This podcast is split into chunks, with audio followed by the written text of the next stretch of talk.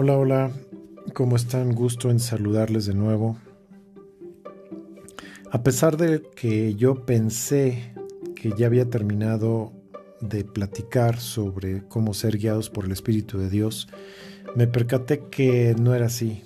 Eh, tengo una percepción que debo de seguir en este tema. Yo creo que va a ser el último capítulo para ahondar en otros temas, pero no me puedo salir del tema todavía porque creo que es un tema tan, pero tan sumamente poco explorado en el cuerpo de Cristo en el mundo hispano, que yo creo que vale la pena ahondar más, platicar más sobre este tema de ser guiados por el Espíritu de Dios o ser guiados por el Espíritu Santo. Vamos a ver eh, el, al prototipo del varón perfecto, eso es Cristo Jesús. Él, no obstante que era Dios en la carne, no obstante que era el varón perfecto, eh, no obstante que nunca pecó, no obstante todas esas cosas, dice la palabra de Dios que Él se sometió al Espíritu Santo porque Él vino sin su gloria. Dice que se despojó de su gloria. Por tanto, él dependía del Espíritu de Dios para poder hacer las cosas correctamente. Él solo no podía hacer las cosas. Por eso ayunaba, por eso oraba, porque dependía del Espíritu de Dios para poder realizar todas las obras. Dice que él fue en el poder del Espíritu de Dios después de que salió del desierto.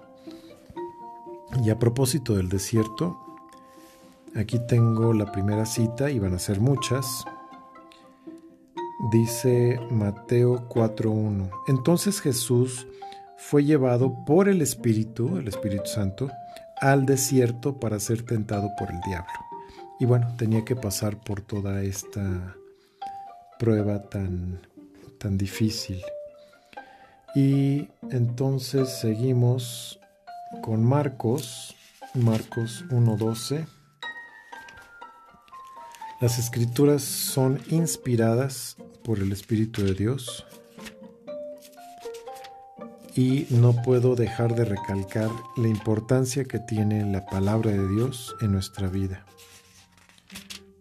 No solamente es ir al culto, no solamente ir, eh, es ir a, pues a escuchar al predicador, sino tiene que ver mucho con cuánto aprendemos nosotros el resto del tiempo,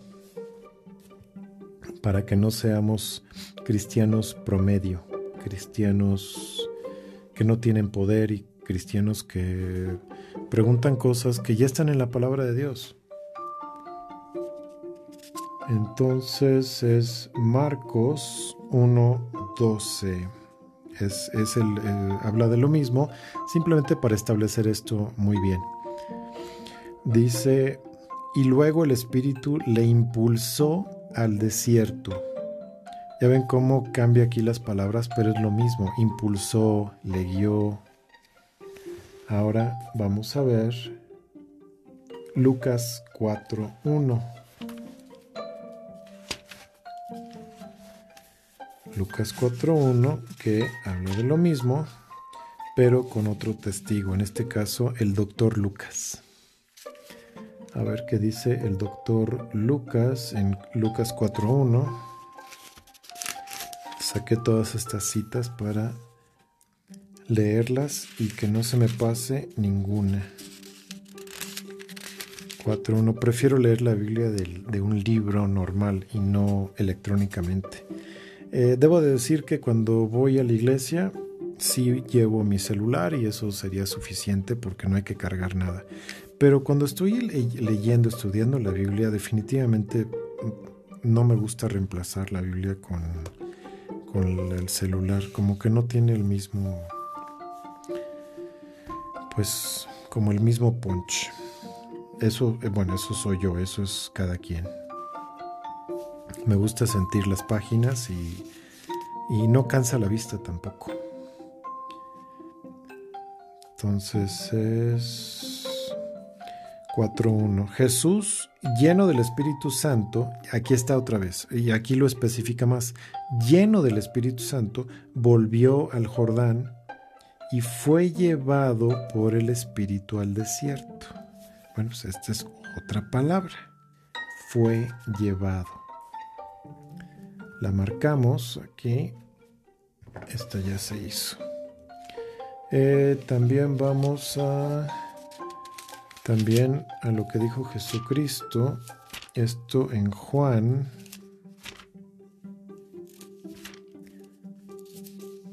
Juan 14, 16. Juan 14, 16. Aquí está. Y yo rogaré al Padre y os dará otro consolador para que esté con vosotros para siempre, el Espíritu de verdad, el cual, al cual el mundo no puede recibir, porque no le ve, ni le conoce, pero vosotros le conocéis, porque mora en vosotros. Ahí está, está dentro de nosotros. Y estará en vosotros. Eso era en tiempo futuro, porque todavía eh, Jesucristo no iba al cielo y bueno, no había llegado el día de Pentecostés. Verso 18. No os dejaré huérfanos, vendré a vosotros. Todavía un poco y el mundo no me verá más, pero vosotros me veréis, porque yo vivo, vosotros también viviréis. En aquel día vosotros conoceréis que yo estoy en el Padre y vosotros en mí, y yo en vosotros. Aquí al principio dice, que yo rogaré al Padre y os enviará otro consolador. Dice el Espíritu de verdad, el cual el mundo no puede recibir. Bueno, nosotros sí. Adiós, gracias. Ok. Vamos a Juan 16, que está adelantito. Sería 16.13. El 16.13 dice lo siguiente.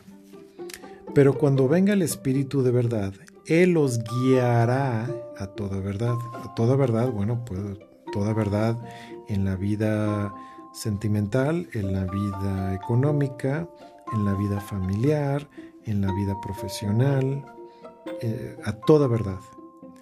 Porque no hablará por su propia cuenta. Aquí está algo muy importante, sino que hablará todo lo que oyere y os hará saber las cosas que habrán de venir. Él me, glorificará porque tomará de lo mío y os lo hará saber. Aquí está.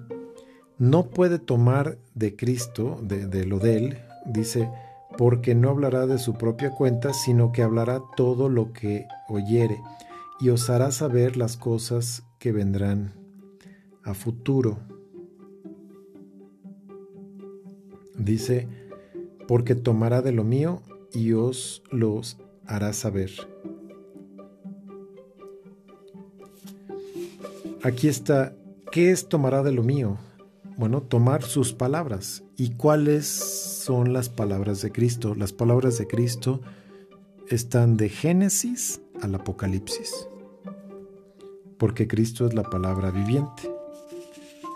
Por tanto, si queremos ser guiados por el Espíritu de Dios, necesitamos contexto, necesitamos masa para hacer tortillas y necesitamos contexto aquí, bíblico. Si no tenemos contexto, poco te va a poder guiar el Espíritu de Dios.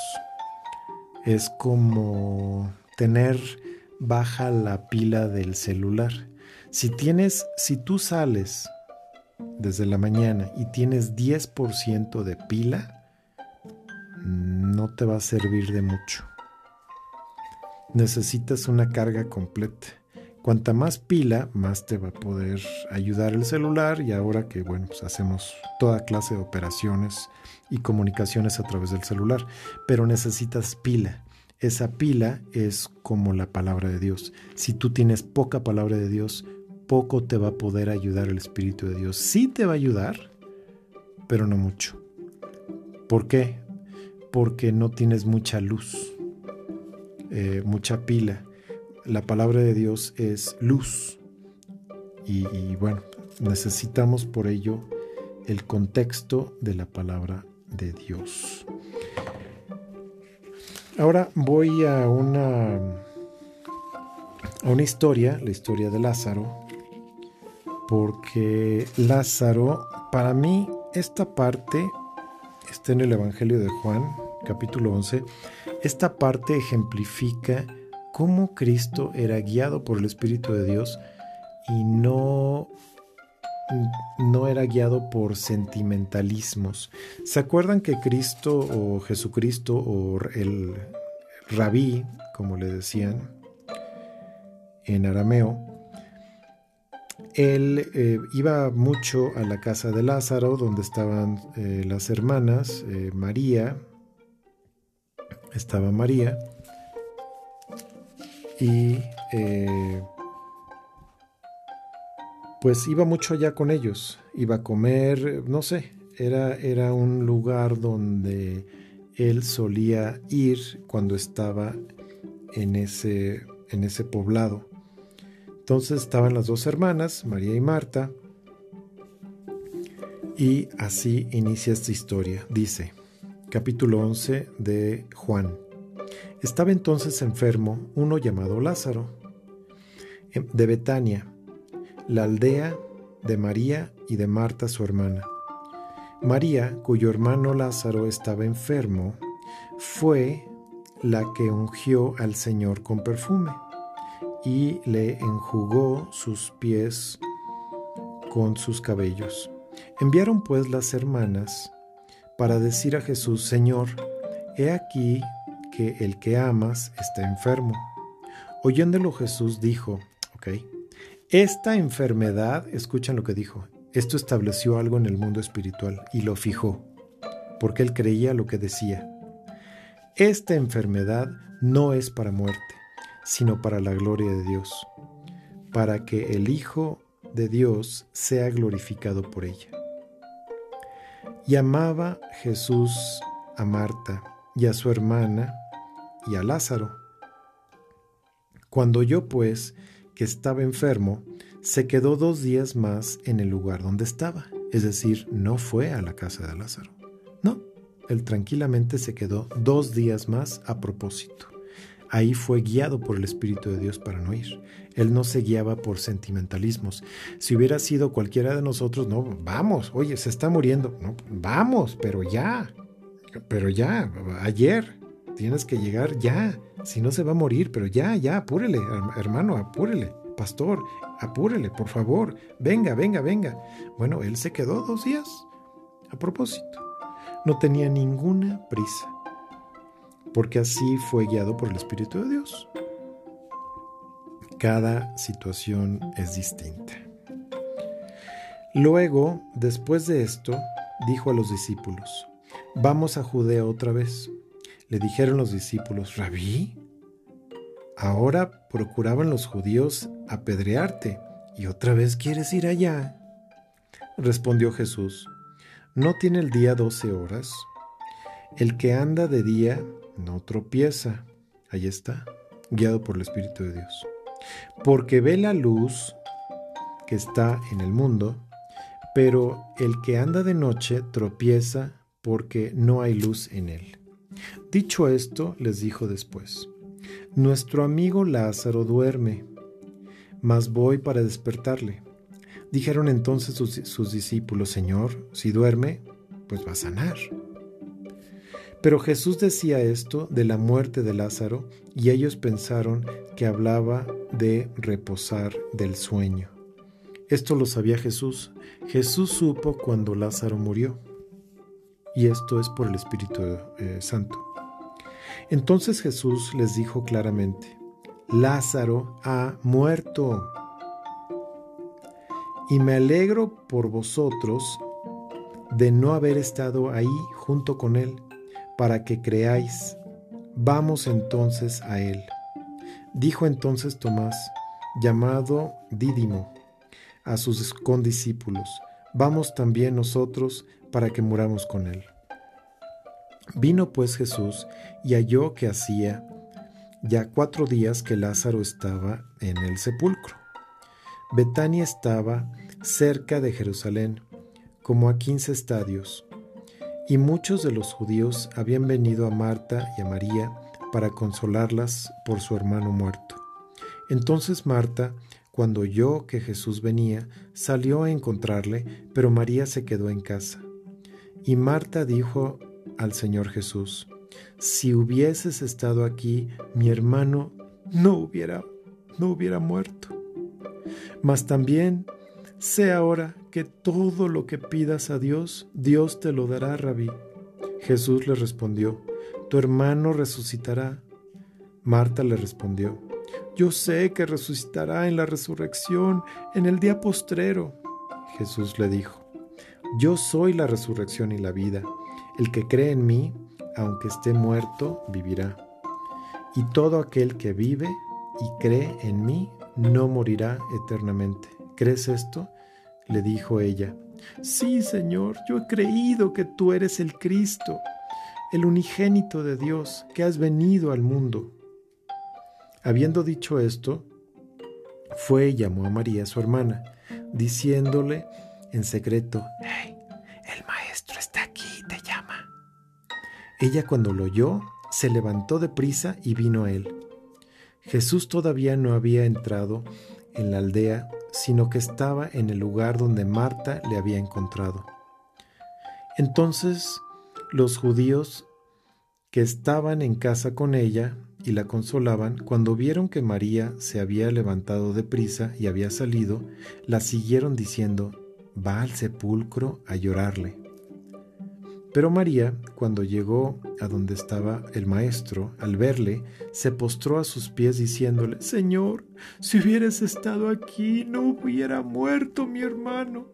Jesús entonces, al verla llorando, y a los judíos que la acompañaban también llorando, se estremeció en espíritu y se conmovió, y dijo, ¿Dónde la pusisteis? Le dijeron, Señor, ven y ve. Jesús lloró. Dijeron entonces los judíos, mirad cómo le amaba. Y algunos de ellos dijeron, ¿no podría este que abrió los ojos al ciego haber hecho también que Lázaro no muriera? Bueno, pues es que ya había un plan. El Espíritu de Dios no le permitió ir luego, luego, a evitar que se muriera. Jesús, profundamente conmovido, otra vez vino al sepulcro. Era una cueva y tenía una gran piedra puesta encima. Dijo Jesús, quitad la piedra. Marta, la hermana del que había muerto, le dijo, Señor, hiede ya, ya huele, porque es ya son cuatro días que pasaron. Jesús le dijo, ¿no te he dicho que si crees verás la gloria de Dios?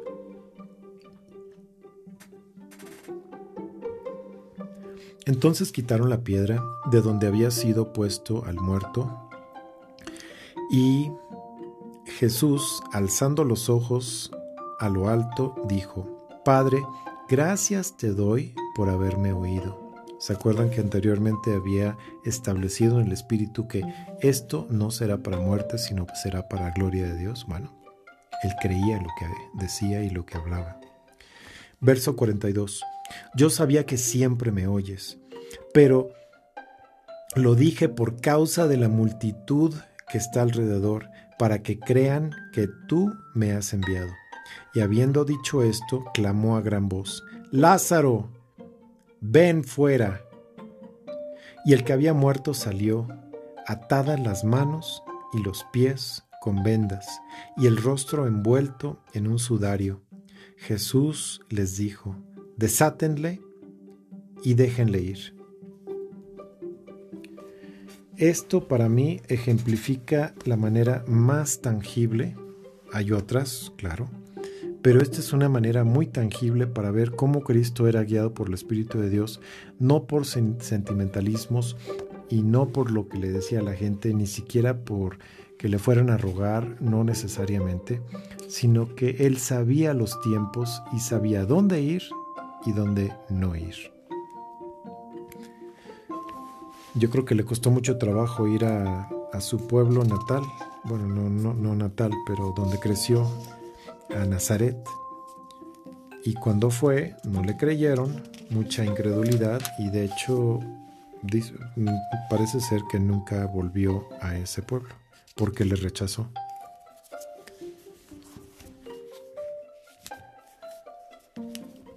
Vamos ahora a Romanos 8:14. Este es el verso que, bueno, ya, ya sabemos porque lo he leído muchas veces, pero yo creo que vale la pena volver a tocar ese, ese verso. Romanos 8:14. Y dice, porque todos los que son guiados por el Espíritu de Dios, estos son hijos de Dios. Y ahora vamos al vamos a una historia, otra historia de Felipe. Felipe Hechos 8. Entonces vamos para atrás, Hechos 8, aquí está.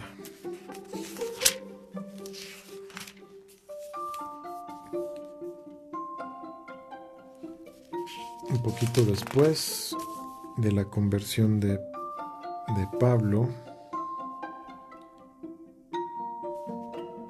Es 8.29, sí. Dice 8.26. Un ángel del Señor habló a Felipe diciendo, ahí está. Bueno, esta es una instancia donde un ángel le habló a Felipe.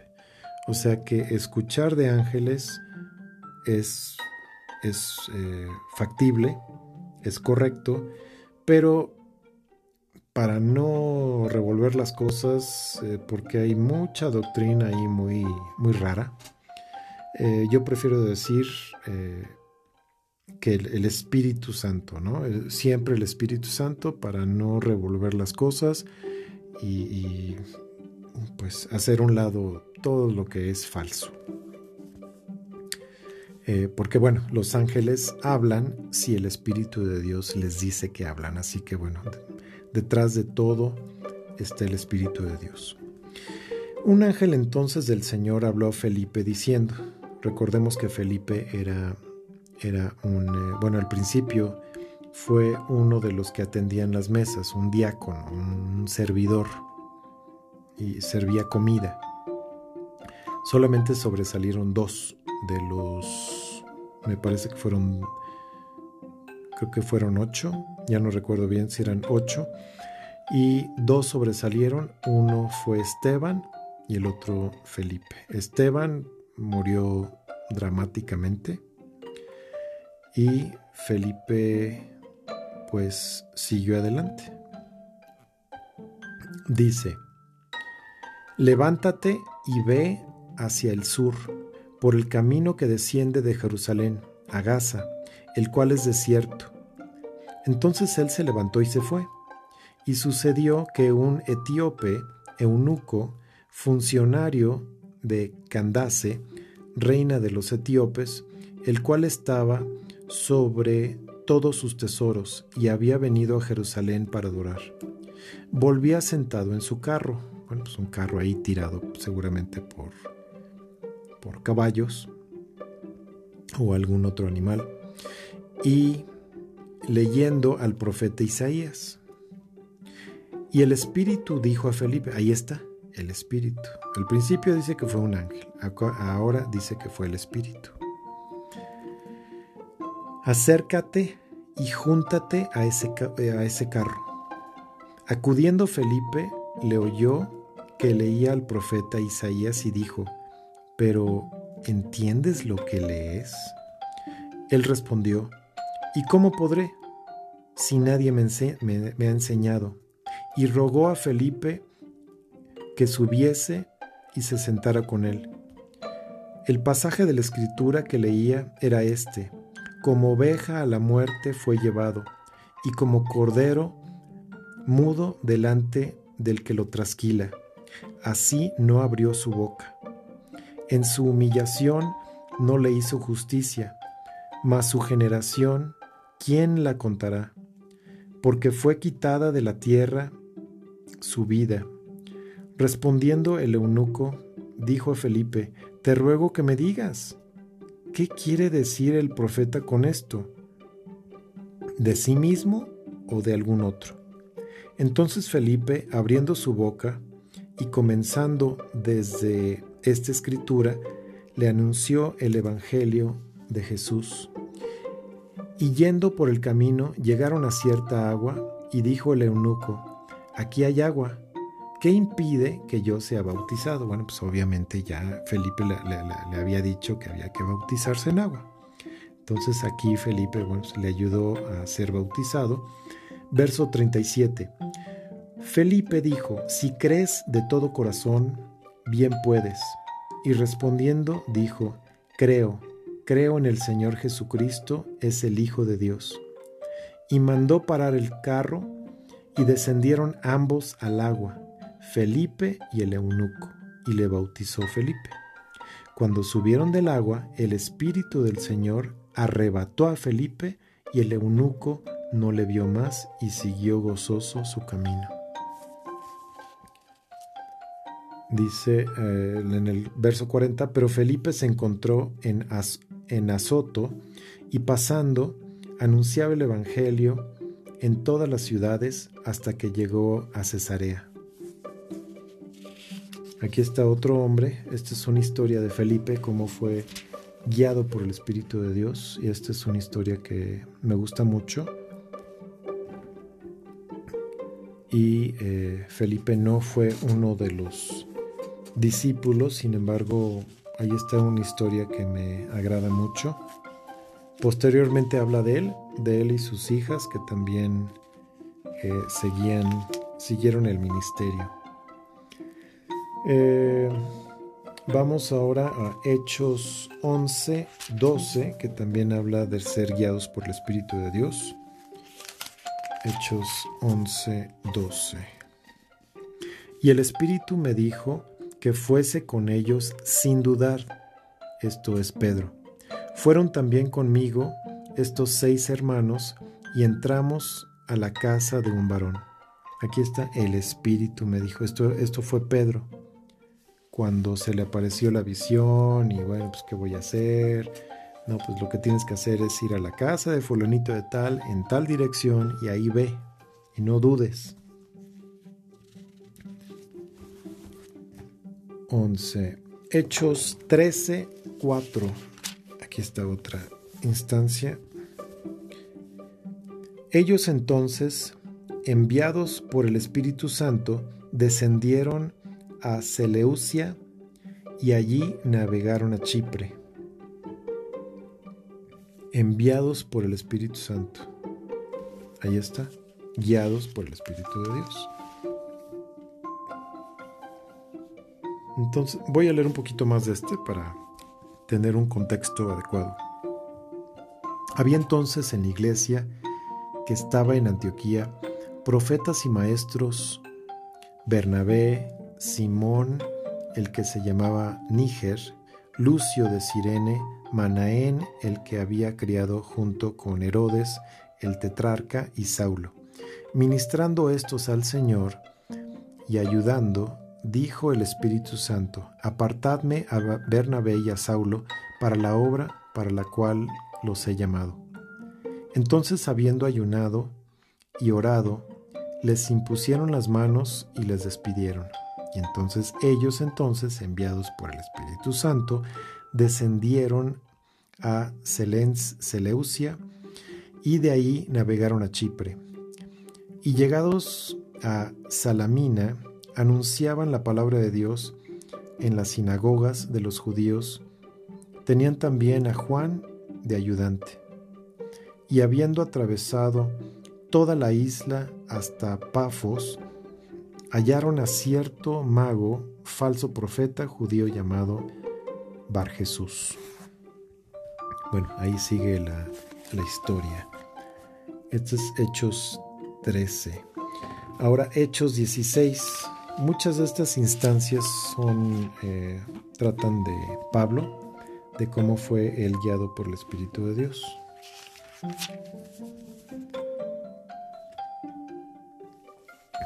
Seis y siete. Dice la visión del varón macedonio. Es capítulo 16, verso... Vamos a empezar desde el 6. Y atravesando Frigia y la provincia de Galacia, les fue prohibido por el Espíritu Santo hablar la palabra en Asia. Esto de que les fue prohibido por el Espíritu Santo es también ser guiado por el Espíritu de Dios para no hablar la palabra ahí en Asia. ¿Por qué? Porque no tocaba. Y si somos dirigidos por nuestra mente, nuestro intelecto o nuestro ego, vamos a fracasar. Dios sabe más que nosotros. Y cuando llegaron a Misia, intentaron ellos dos ir a Bitinia, pero el Espíritu no se los permitió. Otra vez, no, por ahí no. Y pasando junto a Misia, descendieron a Troas. Y se les mostró, y se le mostró a Pablo una visión de noche, o sea, un sueño. Un varón macedonio estaba en pie, rogándole y diciendo, pasa a Macedonia y ayúdanos. Cuando vio la visión, enseguida procuramos partir a Macedonia, dando por cierto que Dios nos llamaba para que le anunciásemos el Evangelio. Ahí está otra vez, otra instancia de Pablo siguiendo el Espíritu de Dios. Vamos a ver Hechos 20.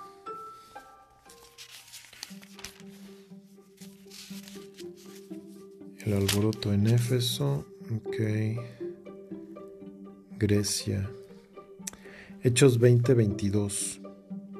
Ahora he aquí ligado yo en el Espíritu, voy a Jerusalén sin saber lo que allá me ha de acontecer.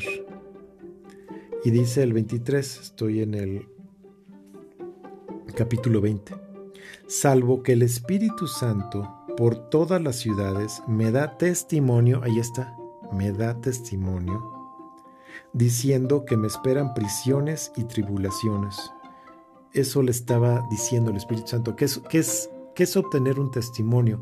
Es tener una percepción, una imagen, una idea, una, una noción, una información. Pero de ninguna cosa hago caso ni estimo preciosa mi vida para mí mismo, con tal que acabe mi carrera con gozo y el ministerio que recibí del Señor Jesús para dar testimonio del Evangelio de la gracia de Dios. Y ahora he aquí, yo sé que ninguno de vosotros, entre quienes he pasado predicando el reino de Dios, verá más mi rostro. Bueno, ahí lo dice eso y arresto en el templo. Quiero leer cuando se va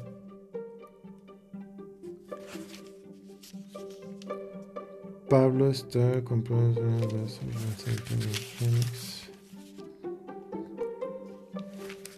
Cuando se va Pablo, zarpa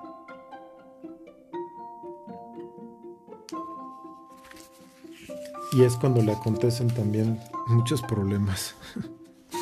y él lo percibió. Dijo aquí, estoy en el capítulo 27, verso 13. Y soplando una brisa del sur, pareciéndoles que ya tenían lo que deseaban, elevaron anclas e iban costeando Creta, pero no mucho después dio contra la nave un viento huracanado. Vamos a regresar un poquito más. Dice,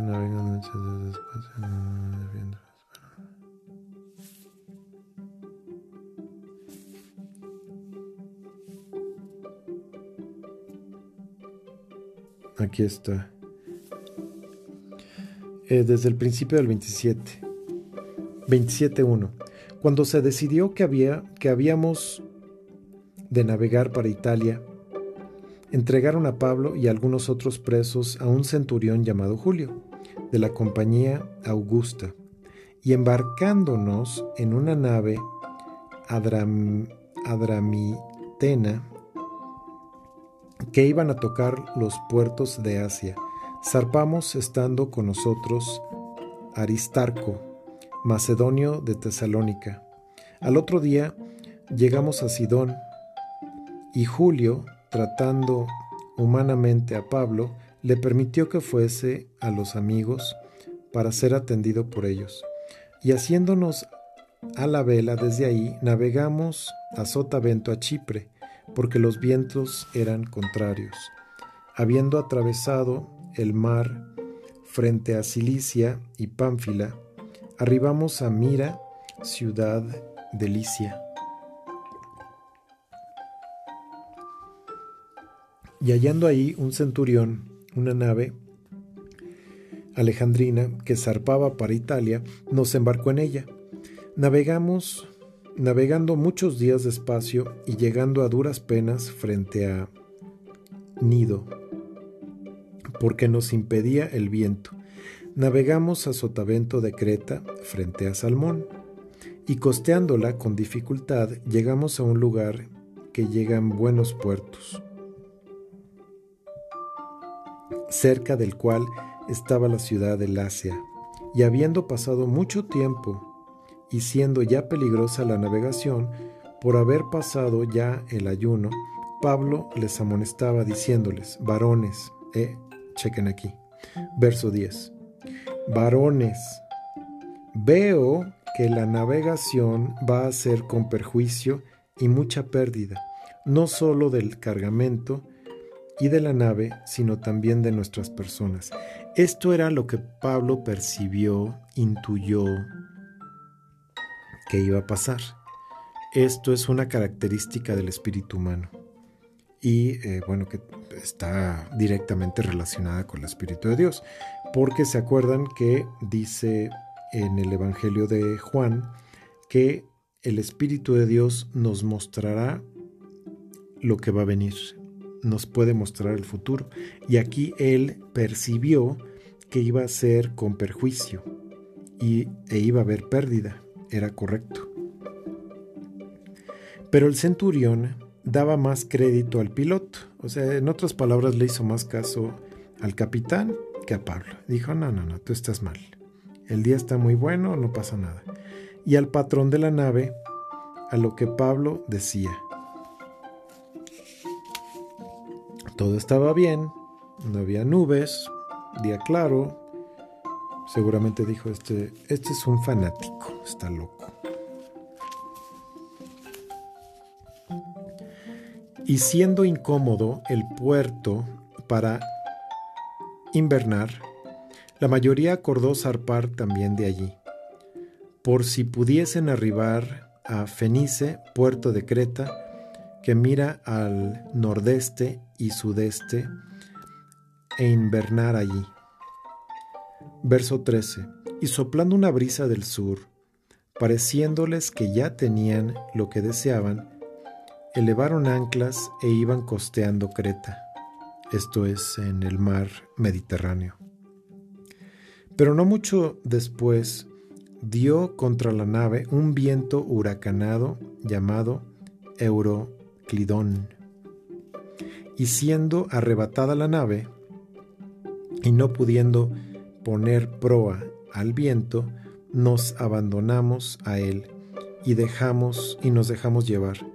Y habiendo corrido a sotavento de una pequeña isla llamada Clauda, con dificultad pudimos recoger el esquife. Y una vez subido a bordo, usaron de, refuerzos para ceñir la nave y teniendo temor de dar en la sirte, y arribaron las velas y quedaron a la deriva. Pero siendo combatidos por una furiosa tempestad, al siguiente día empezaron a alijar, es decir, ya a hundirse. Al tercer día, con nuestras propias manos, arrojamos los aparejos de la nave, es decir, todo lo que había en la nave lo empezaron a echar afuera porque ya se estaban hundiendo. Y no apareciendo ni sol ni estrellas por muchos días, era una gran tempestad, y acosados por una tempestad no pequeña, ya habíamos perdido toda esperanza de salvarnos.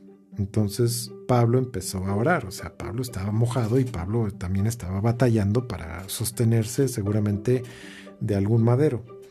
Entonces Pablo, como hacía ya mucho que no comíamos, puesto, puesto en pie en medio de ellos, dijo, habría sido, por cierto, conveniente, oh varones, haberme oído, y no zarpar de Creta tan solo para recibir este perjuicio y pérdida. Bueno, aquí todavía estaban sobre el barco, pero el barco ya estaba zozobrando.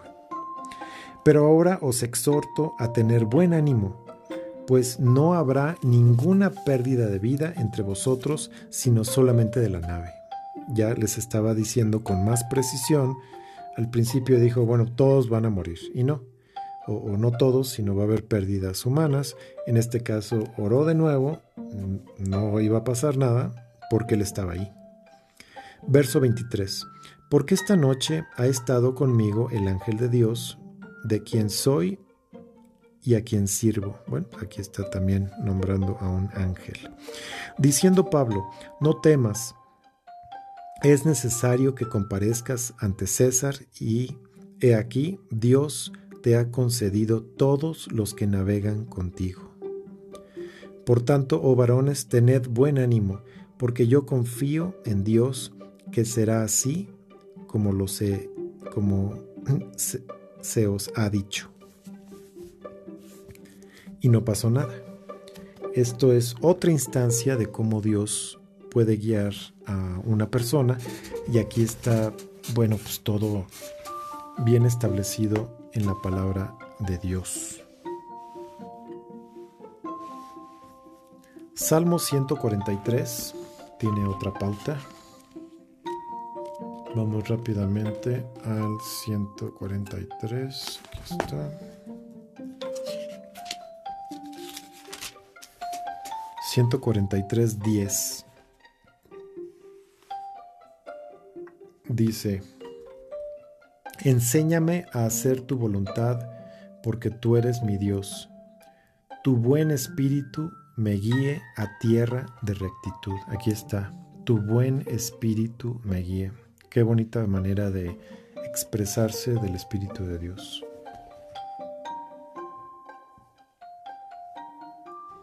Ezequiel 36. Ok, está un poquito adelante. Isaías. Ezequiel 32. Aquí está. 36, perdón. 36, 26. Dice, bueno, eh, desde el 25. esparciré sobre vosotros agua limpia, y seréis limpiados de todas vuestras inmundicias, y de todos vuestros ídolos os limpiaré. 26. Os daré corazón nuevo y pondré espíritu nuevo dentro de vosotros, es decir, el Espíritu de Dios. Y quitaré de vuestra carne el corazón de piedra y os daré un corazón de carne.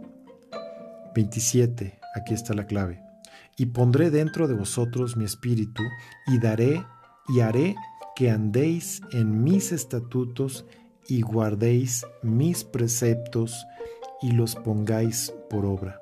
Otra vez, verso 27. Y pondré dentro de vosotros mi espíritu, y haré que andéis en mis estatutos y guardéis mis preceptos y los pongáis por obra. Aquí está hablando del nuevo nacimiento con el Espíritu de Dios guiándonos. Salmo 139, que es uno de los salmos más, más impresionantes. Muy profundo ese Salmo 139. 139, 7 al 10. Dice, ¿a dónde me iré de tu espíritu? ¿Y a dónde huiré de tu presencia? Si subiera a los cielos, allí estás tú. Y si en el Seol hiciere mi estrado, he aquí, allí estás. Si tomare alas, las alas del alba, y habitare en el extremo del mar, aún ahí me guiará tu mano, y me asirá tu diestra. Si dijere, ciertamente las tinieblas me encubrirán, Aún la noche resplandecerá alrededor de mí, aún las tinieblas no, me encubren de ti. Aquí está. Aquí está el Espíritu de Dios. ¿A dónde podré, en otras palabras, esconderme de tu Espíritu? No, no, se puede. ¿Y a dónde huiré de tu, de tu presencia? Si subiera a los cielos, allí estás tú. Dice el verso 10, aún ahí me guiará tu mano.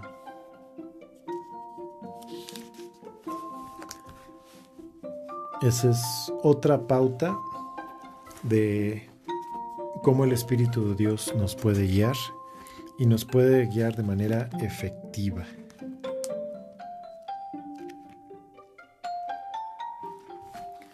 En el libro del Génesis, Abraham también fue guiado por el Espíritu de Dios.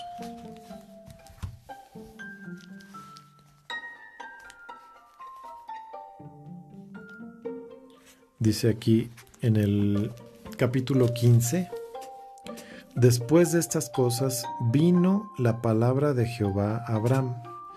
Vamos a decirle así, vino a mí la palabra del Espíritu a Abraham en visión diciendo, no temas, Abraham, yo soy tu escudo y tu galardón será sobremanera grande.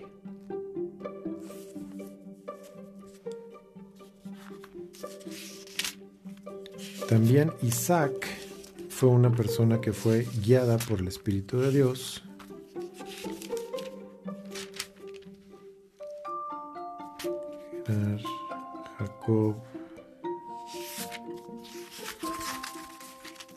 Isaac también fue una persona muy guiada por el Espíritu de Dios, muy próspero también.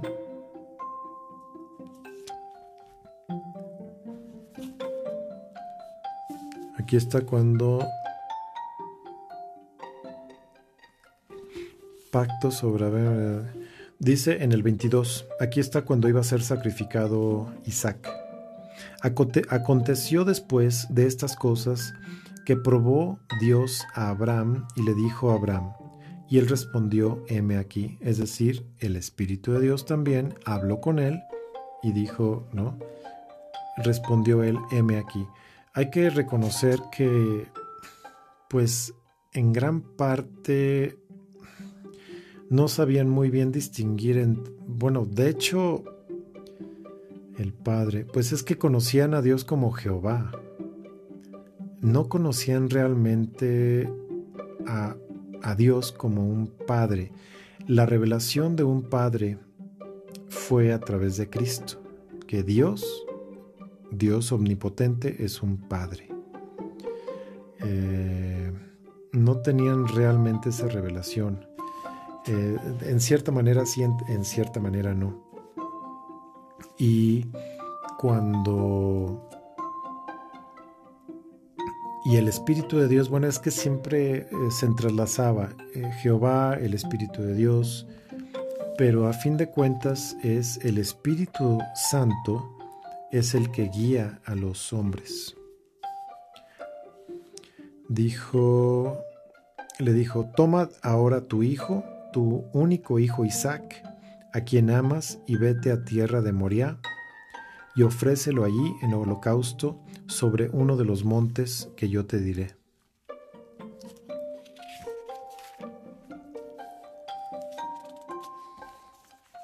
Esta es una historia que también era, es, es curiosa. Dice en el verso 20, capítulo 24. Esta es otra historia donde vemos que como un hombre, que no, era eh, Abraham, sino eh, su siervo, su asistente, fue guiado por el Espíritu de Dios. Era Abraham ya viejo y bien avanzado de años, y Jehová había bendecido a Abraham en todo, y dijo Abraham a un criado suyo, el más viejo de su casa, que era el que gobernaba todo lo que él tenía. Pon ahora tu mano debajo de mi muslo, y júrame por Jehová, Dios de los cielos y Dios de la tierra, que no tomarás para mi hijo mujer de las hijas de los cananeos, entre los cuales yo habito, sino que irás a mi tierra, a mi parentela, y tomarás mujer para mi hijo Isaac. El criado le respondió, quizá la mujer no querrá venir en pos de mí a esta tierra. Entonces, ¿volveré pues tu hijo a la tierra de donde saliste? Y Abraham le dijo, guárdate que no vuelvas a mí, a mi hijo allá. Jehová Dios de los cielos, que me tomó de la casa de mi padre y de la tierra de mi parentela, y me habló y me juró diciendo, A tu descendencia daré esta tierra. Él enviará su ángel delante de ti, y tú traerás de allá mujer para mi hijo. Es lo que ya le estaba estableciendo Abraham, pero pues le envió un criado que no tenía, digamos, la misma eh, percepción de la voz de Dios.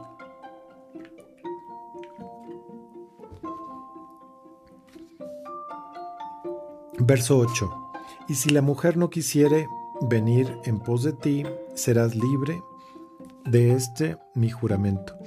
Solamente que no vuelvas solamente que no vuelvas allá a mi hijo. Entonces el criado puso su mano debajo del muslo de Abraham, su señor, y le juró sobre este negocio.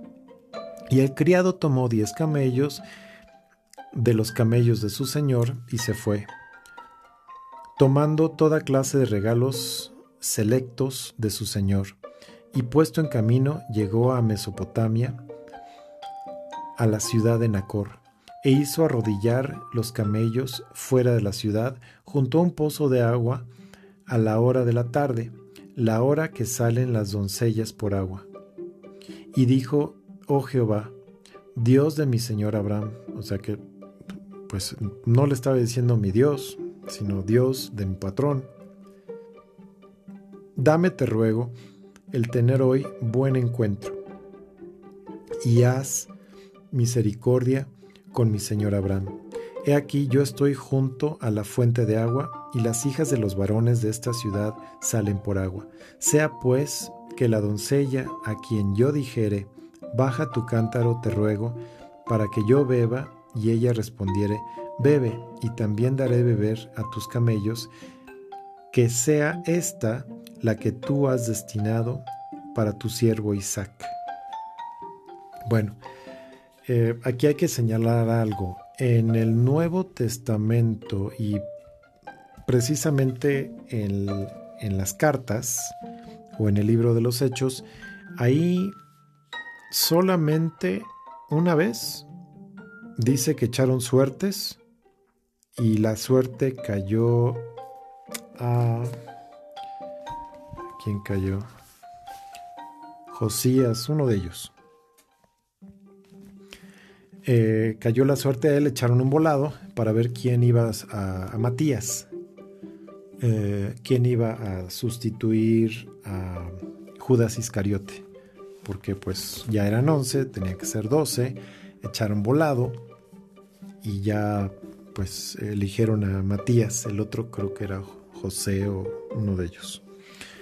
Eh, pero esta práctica de echar suertes o pedir mm, señales eh, físicas, eh, tangibles, o que alguien haga esto, alguien haga lo otro, no es, mm, no va con la, con la doctrina o las pautas que establecen las cartas o, los, o el libro de los hechos. Aquí, en, a partir del nuevo nacimiento, no somos guiados por señales. Quizás también fue bueno tocar este punto. Eh, nosotros somos guiados por el Espíritu de Dios.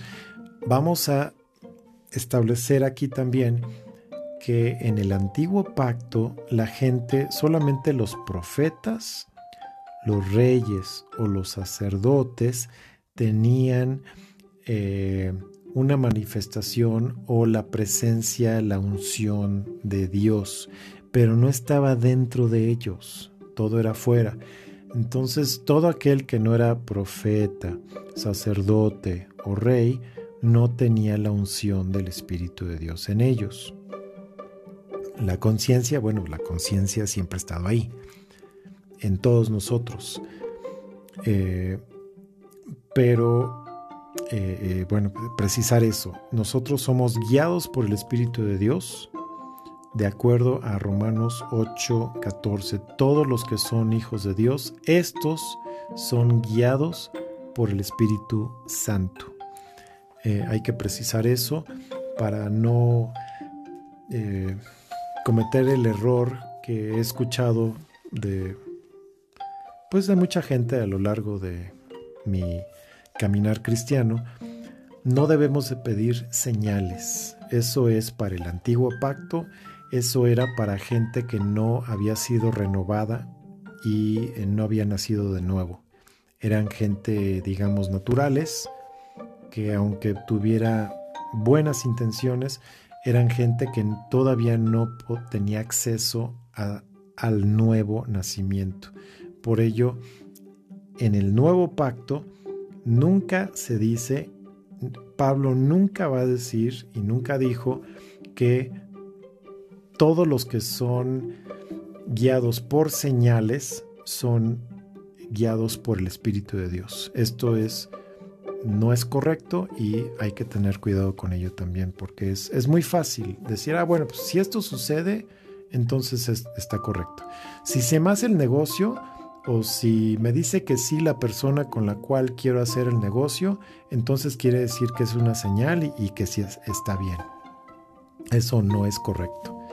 Es pedirle al Espíritu de Dios que nos guíe para llevarnos a toda verdad y a todo éxito. Y pues ya saben, para ser guiados por el Espíritu de Dios se necesita suficiente palabra, se necesita suficiente conocimiento, de la palabra de Dios para tener suficiente contexto y que el enemigo no te vaya a engañar. Porque el enemigo conoce la escritura y la tuerce. Entonces, eh, todo texto sin contexto es puro pretexto. Que Dios los bendiga.